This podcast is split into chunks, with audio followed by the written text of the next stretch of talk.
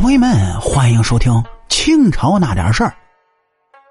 今天这期故事呢，咱们要来讲这么个话题：说珍妃井的井口这么窄，那么慈禧是如何把珍妃塞进去的呢？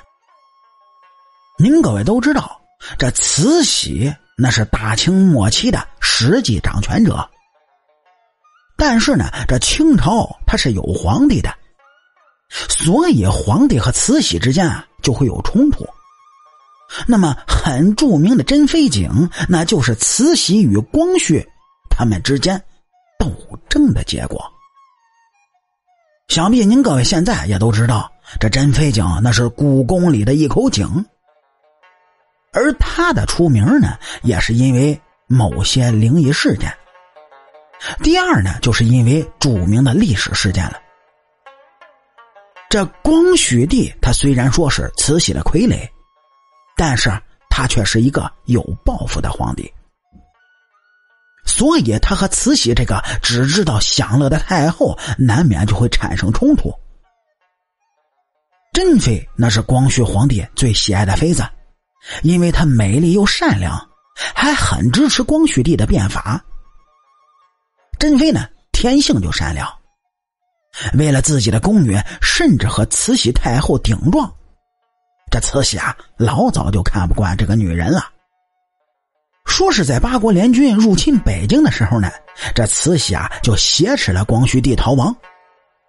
临走以前啊，以珍妃年少，洋人入城，免受侮辱为由，就把她推进了井里。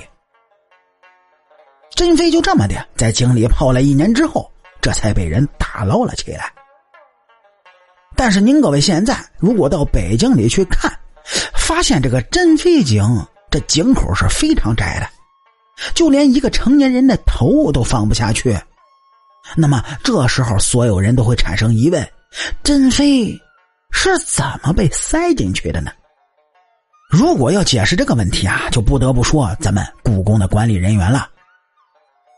说出来呢，其实也很简单。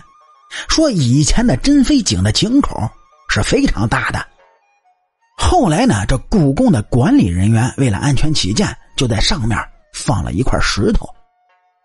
所以说，珍妃井虽然是位置没变，但是井口那却是改变了的。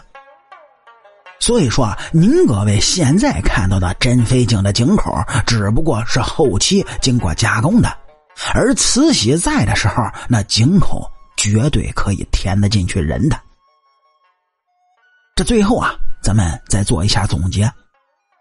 珍妃那个善良的女人，那是清宫里可以说为数不多的清醒的人。只可惜啊，胳膊拧不过大腿，美丽的珍妃最终呢，就成为了紫禁城里的一缕冤魂。好啦，感谢您各位在收听故事的同时，能够帮主播点赞、评论、转发和订阅。我是您的老朋友三水白头。清朝那点事儿，下期咱们接着聊。